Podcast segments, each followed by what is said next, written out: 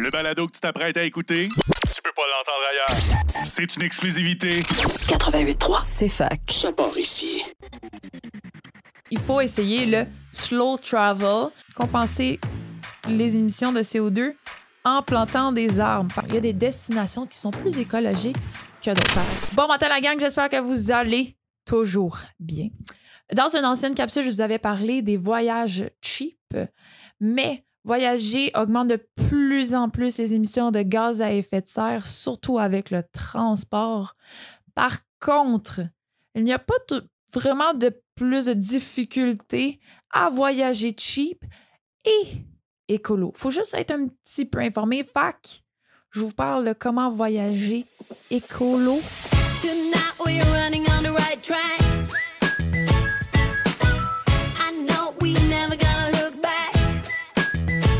Euh, je me représente Amélie. Je suis présentement dans les studios de CFAC, la radio étudiante de l'Université Sherbrooke. Commençons avec la partie déchets.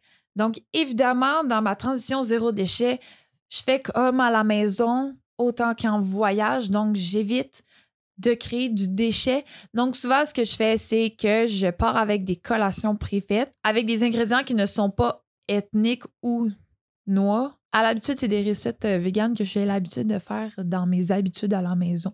Donc, ça me prend pas plus de temps. Puis en plus, ben, ça m'économise de l'argent. Je l'ai dit, il n'y a pas plus de difficulté à voyager cheap et écolo. Ensuite, euh, ça, c'est surtout au niveau de l'épicerie. J'évite tout ce qui est sur emballage. J'en parlerai un peu plus tantôt. Mais il y a aussi une partie que moi, quand j'ai commencé à voyager, on allait acheter des bouteilles d'eau en Grèce parce que on n'était pas sûr de l'eau qui était à l'hôtel.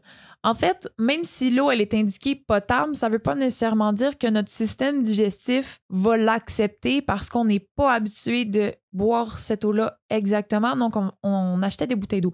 Mais vous comprenez que ça fait du déchet. Donc, ce que je fais maintenant, c'est que je remplis ma bouteille d'eau. J'ai toujours ma grosse bouteille d'eau, je la remplis d'eau, peu importe, elle provient de où, camping, rivière, regarde, qu'elle soit dégueulasse. Et je me suis acheté, je sais, sur Amazon. Mais comme dans ce temps-là, Je sais pas si c'est bien ce que je fais en réalité. Je me suis acheté une paille qui filtre. Donc, quand j'ai mon eau dans ma bouteille d'eau, ben, au lieu de boire avec le bec, je dévisse ma bouteille d'eau, je mets ma paille dedans, puis je suis capable d'aspirer l'eau et l'eau est filtrée. Donc, euh, ça, j'utilise ça pour le camping au lieu d'acheter des grosses bouteilles d'eau, puis je peux prendre n'importe quelle eau du camping. Sinon, si on fait du déchet, ça va à la poubelle. On le garde dans notre sac à dos s'il n'y a pas de poubelle proche. là. Il n'y a pas de, d'affaire à acheter ça par terre. Là. OK, ensuite, on va sur un, un gros sujet. Dans la capsule des voyages cheap, j'avais parlé que plus on fait d'escale, moins ça revient cher. Mais plus on fait d'escale, plus c'est polluant. Donc, évidemment, il faut, quand on prend l'avion, de prioriser des vols directs. Sinon, on peut prioriser des endroits qui sont plus proches. Donc, partir moins loin, souvent, ça demande pas d'escale, puis c'est quand même pas cher. Puis si vous n'allez pas outre-mer, vous pouvez passer par la terre, ben priorisez le train ou le bus. Le train, je pense, c'est 35 fois moins d'émissions de CO2 que l'avion. Donc, votre portefeuille va vous en remercier. De toute façon, ça coûte parce que ça coûte moins cher. Puis l'environnement va vous en remercier aussi. Évidemment, pour prendre le train, il faut essayer le slow travel.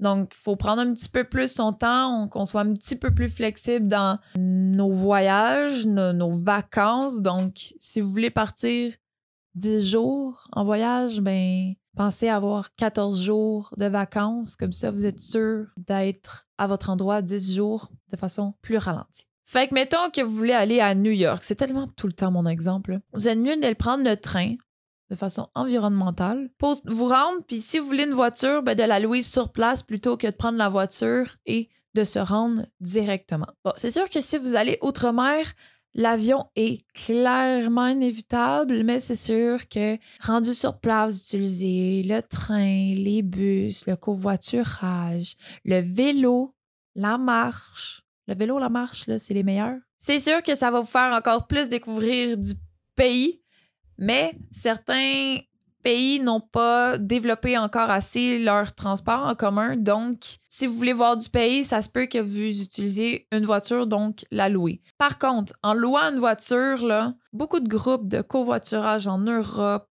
en Amérique du Nord, même en Australie, aussi Évitez la climatisation, baissez vos fenêtres, ça économise moins d'essence de ne pas utiliser de climatisation. Il y a plein de trucs. Puis, tu sais, vous pouvez euh, conduire d'une meilleure façon pour économiser moins d'essence, mais c'est sûr que ça serait à éviter et plus utiliser les transports en commun rendus sur place. Pour le prochain sujet, c'est la carboneutralité. C'est mon sujet préféré parce que moi, je pars toujours en avion. La plupart du temps, je pars en avion. Et ça émet tellement de gaz à effet de serre que ça, ça me brise le cœur, mais en même temps, je ne suis pas capable de ne pas voyager. Ça fait partie de moi, c'est ancré dans mes habitudes. Donc, j'ai trouvé un moyen de compenser ces émissions-là. Gardez bien ça. J'utilise le site Calcul Carbone de Arbre Révolution. Dans le fond, Arbre Révolution est un service de compensation carbone pour des activités communautaires de plantation d'arbres qui vont séquestrer vos émissions de CO2. Donc, un avion, ça émet du CO2, right? Ensuite, on est capable de compenser ça, compenser les émissions de CO2 en plantant des arbres parce que les arbres sont capables de prendre le CO2 et de le retransformer en oxygène, donc ça diminue le CO2 dans l'atmosphère. Donc, comment ça fonctionne? Mettons que je pars en avion. Donc, calculez les émissions de votre déplacement en avion. Donc, euh, mettons 2500 km, mettons Miami. Nombre de passagers, deux, parce qu'on était deux. Aller simple ou aller-retour, c'était un aller-retour. Donc, c'était 2500 km pour aller à Miami. Et là, on calcule. Là, on peut ajouter un vol, on peut euh, faire euh, à cause des escales. Et donc, vous voyez, mon empreinte de carbone totale est de 1,1 tonnes de CO2. C'est énorme. Donc, Arbre Révolution vous propose de planter 6 arbres qui vont être capables d'aller séquestrer 1,1 tonnes de CO2. Et pour qu'ils puissent acheter les arbres, payer les gens pour planter les arbres, ils ont besoin de 60 dollars. Donc, je peux payer 60 dollars pour que Arbre Révolution aille planter des arbres. Il y a aussi Carboneutre Québec qui est capable de calculer votre empreinte carbone pour être capable de faire un don monétaire équivalent à la quantité d'arbres que vous avez besoin pour compenser vos émissions carbone. C'est ma solution pour compenser la pollution que je fais en me déplaçant en avion. Au niveau de la nourriture, je trouve que c'est quand même un, un bon sujet. Il faut y réfléchir un petit peu. C'est sûr que quand vous allez dans les restos, on évite les plats à emporter, mais en même temps, on veut pas de gaspillage alimentaire. Si vous avez fait comme moi, vous êtes apporté des collations, mais vous avez des plats, vous pouvez les réutiliser pour les mettre dedans. Puis moi, à la maison, là, vous pouvez le faire. Là, tous les trucs que je vous donne, vous pouvez le faire à la maison aussi. Mettons, euh, calculez votre compensation carbone, mais quand vous faites votre déplacement en voiture, ben, mettons euh, Montréal, Gaspésie, mais vous pouvez le faire, la compensation carbone, vous pouvez le faire pour tout le temps. Fait que, mettons, vous utilisez vos plats pour la bouffe à emporter. Sinon, évitez le suremballage à l'épicerie.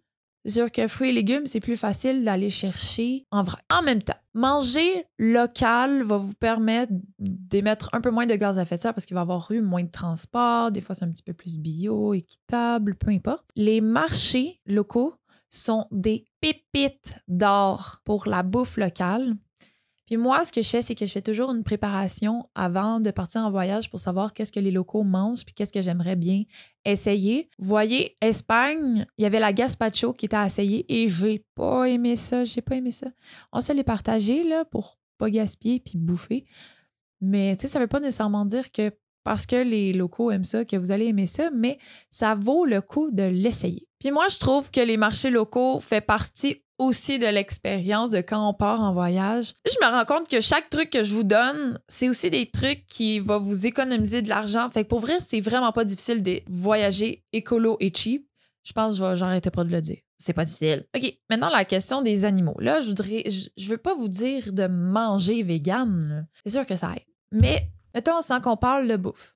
Il faut éviter, autant en voyage qu'à la maison, il faut éviter de nourrir les animaux ou de jeter sa nourriture par terre. Mettons un trognon de pomme, là, même à la maison, c'est vraiment pas bon de le jeter au bord du chemin. En fait, les animaux ont pas l'estomac, le système digestif pour digérer ces fruits-là, ces légumes-là. En fait, ça pourrait les blesser, ça pourrait même les tuer. hein. Puis en même temps, la Terre n'est pas nécessairement habituée de dégrader ces aliments-là. Mettons que vous allez dans un verger. Ben le verger, les animaux sont habitués de manger les pommes, puis la terre est habituée de recevoir les pommes sur la terre. Elle a les bactéries, elle a le, le système pour être capable de les dégrader et les animaux sont capables de le digérer. Là, il n'y a aucun problème. Mais mettons que tu n'es pas dans un verger et tu jettes ta pomme, ben ça fait de la pollution pour la terre. Maintenant, parlons bouffe. Là. Je ne vous dirais pas de manger vegan, là. mais ça se peut que vous voyez qu'il y a des repas locaux qui ont des animaux. Hein? Par contre, certains endroits vont peut-être vous proposer des mets qui contiennent des animaux en voie de disparition. Dans votre préparation pré-voyage, c'est des choses à laquelle vous pouvez être préparé à refuser. Vous voulez clairement pas encourager le braquage illégal sans vous en rendre compte. Mais mais c'est sûr que essayer de manger végé, vegan en, voyage, ça vous, é- ça vous évite ce risque-là. Puis en plus, ben, c'est moins polluant. Le prochain truc qui s'applique un petit peu moins à tous les voyages, c'est celui de la destination. Il y a des destinations qui sont plus écologiques que d'autres. Par exemple, le Costa Rica est carboneutre. Donc, moi, quand j'ai fait de ma recherche pour trouver des logements, c'était tout, tout, tout des éco-gîtes. Il n'y avait pas de difficulté. Tout ce que tu allais prendre, c'était des éco-gîtes. Donc, il y a certains pays qui font des efforts incommensurables pour avoir un impact positif sur l'environnement. Donc, pour quelques idées, il y a le Costa Rica, là, je ne les connais pas par cœur, hein? l'Islande, Pays-Bas, Portugal, l'Équateur, Suisse. Des fois, c'est pas nécessairement le pays, c'est un endroit en tant que tel, mettons euh, la Catalogue en Espagne. Euh, c'est juste que c'est un petit peu plus difficile de voyager cheap et écolo dans ces destinations-là parce que des fois, il y a des destinations qui sont un peu plus coûteuses, mettons l'Islande puis la Suisse. Habiter là, mais voyager là-bas, c'est vraiment cher. Mais le Costa ça coûte pas cher. Bon, je reviens avec le même truc mm, les voyages cheap. Il faut éviter les boutiques souvenirs. Euh, Il y a une production incroyable là-dessus. Il faut vraiment diminuer cette production de bébelles qu'on n'a pas besoin. Moi, je préfère mes photos. Puis tout ce que j'ai ancré, toutes mes expériences qui sont dans mon cœur, dans ma tête, c'est sûr que je préfère ça. Fait que je vous laisserai là-dessus, puis en espérant que vous allez voyager. Donc, en attendant, je vous dirais, en attendant, ou parce que vous êtes en voyage maintenant, have fun!